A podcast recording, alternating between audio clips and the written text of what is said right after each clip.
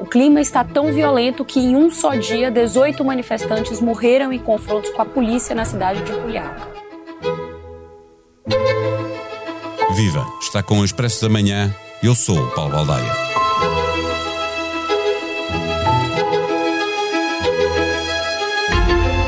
A corrupção, a profunda desigualdade na distribuição da riqueza é quase sempre o rastilho para pôr em causa as escolhas democráticas. Terminadas as ditaduras militares, na década de 80, 90, esperava-se que a democracia e a prosperidade tivessem chegado para ficar por muitas décadas, mas a instabilidade política voltou à América Latina. A força das armas, seja pela intervenção militar ou a força policial nas ruas, continua a ser uma marca das autocracias, mas agora os candidatos a ditadores começam por se fazer eleger e tentam depois o golpe dominando os outros poderes. Ou quando não se conseguem fazer reeleger, como vimos acontecer na tentativa falhada do golpe de Brasília. O populismo latino-americano é de esquerda e de direita. No Peru, Pedro Castilho conquistou a presidência pelo voto no final da primavera de 2021 e no inverno do ano seguinte estava a ser deposto no momento em que anunciava a dissolução do Congresso. Tentou, mas não chegou a ditador. O que separa e o que distingue o Peru do resto da América Latina. Neste episódio, conversamos com Andrés Malamud, investigador principal no Instituto de Ciências Sociais da Universidade de Lisboa.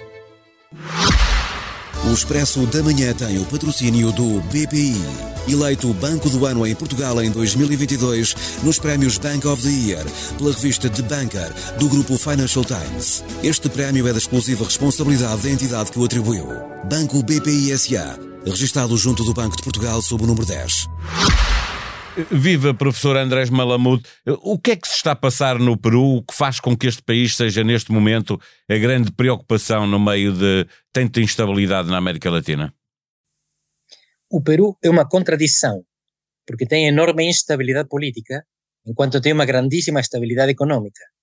Tem há 16 anos o mesmo presidente do Banco Central, desde 2006. Mas os presidentes não duram nem dois anos, sendo um mandato constitucional de cinco. ¿Por qué? Porque a sociedade peruana está dividida, está profundamente desintegrada entre aqueles que estão dentro da lei e aqueles que vivem na informalidade. E 70% do mercado laboral peruano é informal. São pessoas que não têm certeza de manter o trabalho de aqui até amanhã e que não recebem, não fazem contribuição para a segurança social e, portanto, não têm a velhice garantida. E isto fez com que, durante a pandemia, eles tivessem uma quarentena que foi muito estrita e mesmo assim muito ineficaz, porque eles tinham que sair cada dia, violar a quarentena para trabalhar informalmente e para comprar comida. 50% dos lares no Peru não têm frigorífico. Eles estão condenados a ter que sair cada dia a trabalhar e comprar comida. É uma vida complicada, apesar da macroeconomia ser muito estável. Havendo uh, questões muito específicas uh, em relação ao Peru, como acabou uh, de nos falar, de nos mostrar, a América Latina tem um histórico muito grande de, de ditaduras militares, até os anos 80, depois vieram as democracias e, e pensou-se que a democracia acabaria por, por se impor. Já não é tanto com, com golpes militares que se impõem as autocracias, embora militares e polícias também estejam envolvidos em golpes em muitos países, é pelas democracias. Os ditadores agora fazem-se eleger e depois assistimos ou a impeachments ou políticos que se querem perpetuar no poder. Porque é que isto acontece assim eh, na América Latina, em vários países da América Latina? É assim, acaba de descrever o fenómeno conhecido como nova instabilidade política na América Latina.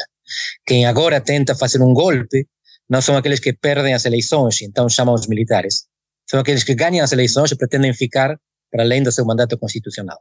No Peru não existe este problema. É o problema contrário. O Peru continua a ter enorme instabilidade política. Os seus presidentes não podem ser reeleitos consecutivamente e, muitas vezes, nem sequer acabam o mandato. O Peru teve, no passado, uma particularidade que partilha com Portugal e com pouco mais. Militares de esquerda. Foi o único país da América Latina onde a ditadura era aliada da União Soviética e não dos Estados Unidos, e compravam MiGs e não Phantoms, por exemplo, os aviões russos e não dos americanos. Agora os militares já não são um fator de poder em quase nenhum lugar. Até quando participam em algum golpe de Estado é entrar, tocar e sair, como no futebol.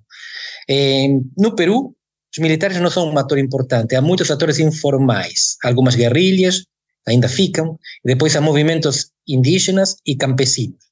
Neste momento, o que observamos é um grande protesto social daqueles que defendem o presidente que foi destituído, que não era muito popular, mas representava estes setores excluídos, contra as chamadas elites de Lima, da capital. En realidade, não é tão simples. Estas elites são muito grandes, não são quatro gatos apenas, quatro gatos pingados.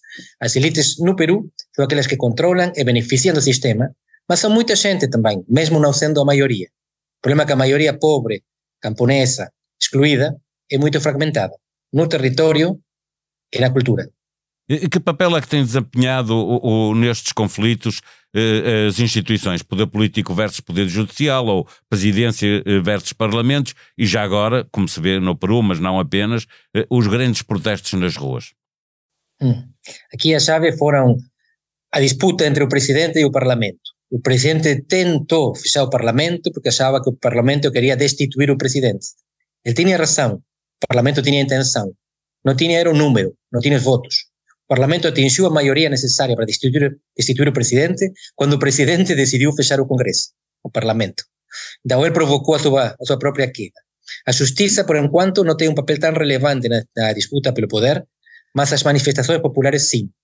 Na América Latina nós sabemos que uma condição necessária para que caia um presidente constitucional é que a, a, a rua se revele contra ele, ou ela, como foi no caso de Dilma Rousseff. Neste caso, houve rebelião houve rebelião contra, contra Pedro Castillo, parcial, mas uma rebelião ainda mais notável, mais notória, contra Dina Boluarte, a atual presidenta, a primeira mulher na história, que foi a vice-presidenta do presidente destituído. Ela não da direita, não vem de um partido opositor, vem da mesma chapa, da mesma fórmula que escolheu o presidente, mas eles brigaram, em parte por causa das condutas mais disruptivas dele e mais institucionais dela.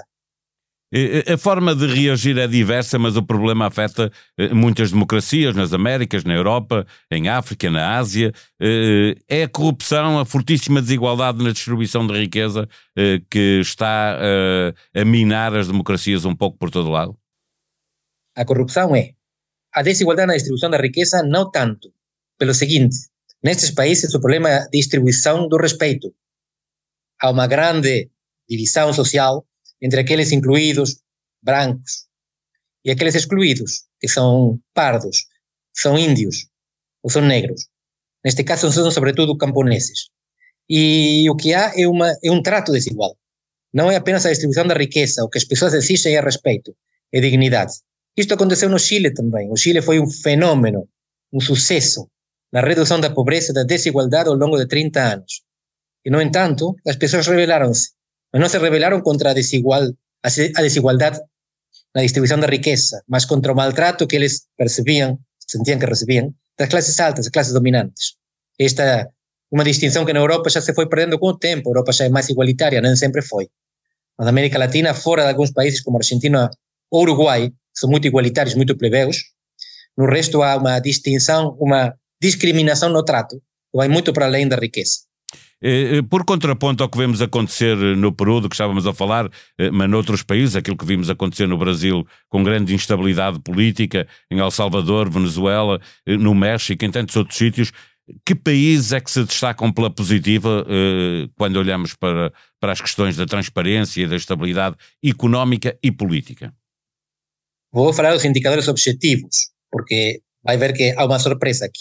Os três países que têm os sistemas melhor indicados em todos os scores que a gente tem de democracia, qualidade, integridade das eleições, honestidade, são Uruguai, Costa Rica e o Chile. Apesar de no Chile ter acontecido o que vimos que aconteceu, grandes protestos e uma destruição do sistema de partidos. Apesar de na Costa Rica terem competido na última eleição dois candidatos presidenciais de partidos outsiders. Quer dizer que, apesar de correr tudo relativamente bem por comparação com o resto, os eleitorados continuam insatisfeitos, até, até naqueles países que fizeram mais progressos. A nota de que a desigualdade de tratamento consegue ser ainda mais marcante que a desigualdade na distribuição de riqueza acaba por ser a confirmação de que a segunda é consequência da primeira, que aparece como pecado original em muitas sociedades da América Latina. Os povos indígenas estão sempre no fim da linha por comparação com os descendentes dos europeus. Isto mesmo pôde testemunhar Francisco Rodrigues dos Santos, de 24 anos, estudante que estava no Peru com colegas do curso de medicina quando o presidente foi detido e alguns dias depois começaram as manifestações. Depois da surpresa, acabaram retidos no hotel da segunda maior cidade do Peru, impedidos de regressar a Portugal. Nós chegámos por volta dia 5 de, de dezembro, estava tudo bastante tranquilo, não havia, não havia sinais de que uma rebelião estaria prestes a ser levantada, até porque hum, nós chegámos lá e deu para visitar os sítios mais icónicos e até se vivia bastante tranquilidade, até que do nada fomos surpreendidos com a notícia da, hum, da prisão do, do presidente Pedro Castilho e nós na nossa ingenuidade pensámos que nada se passaria no, no futuro próximo. O que é certo é que aos poucos, até com as notícias que passavam nos restaurantes onde nós, onde nós íamos e no, no, nos outros locais, fomos percebendo que não era bem assim, fomos percebendo que eh, à medida que, que, os dias passavam, aqueles dias próximos, que se levantavam indícios de que iria se, se iria passar alguma coisa. No dia antes, antes de ficarmos presos, soubemos que já começava a haver alguns bloqueios de estrada, algumas manifestações nas cidades principais, mas nunca na vida pensaríamos que acontecesse aquilo que, acabou por vir a acontecer.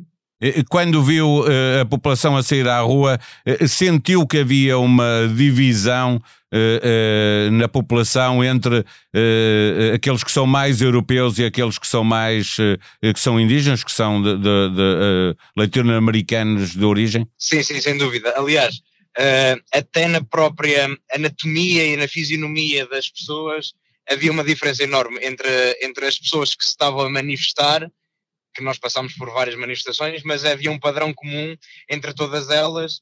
Eram pessoas mais, eh, tendencialmente mais pobres, em situações mais precárias, a viver de, de, de pequenos negócios, uh, comparativamente com outras pessoas que nós vimos nas grandes cidades, como por exemplo Arquipa e Cusco, uh, que foram cidades onde nós estivemos nessa situação, e até na própria cidade de Lima, pessoas de outro nível, de outro grau, provavelmente académico, com, outras, com outros estilos mais europeus, não estavam tão, entre aspas, estão dentro da manifestação e da revolta. Sexta-feira, dia do novo podcast do Expresso, Liberdade para Pensar. Sou também eu que lá estou, à conversa com a geração sub-30, a falar da qualidade de vida ou da falta que ela faz com a Bianca Castro, o João Martins, a Mariana Carvalho e a Teresa Amaro Ribeiro. E é também dia de nova edição do Expresso nas bancas. A manchete é feita à volta da greve nas escolas. Há centenas de alunos sem aulas desde o início de dezembro. Na economia, a informação de que o governo acelera a venda da TAP e os analistas dizem que a transportadora deve valer 900 milhões de euros. A ajuda do Estado chegou aos 3,2 mil milhões. Na revista, Cristiana Martins faz uma visita ao âmago do movimento bolsonarista. Título na capa: O que esconde a bandeira do Brasil. O Expresso da Manhã regressa com um novo episódio na segunda-feira. Até lá, tenham um bom dia, um bom fim de semana.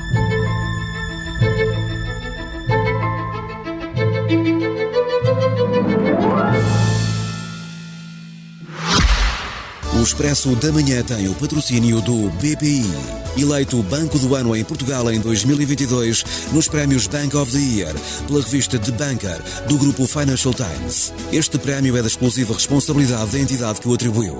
Banco BPI SA, registado junto do Banco de Portugal sob o número 10.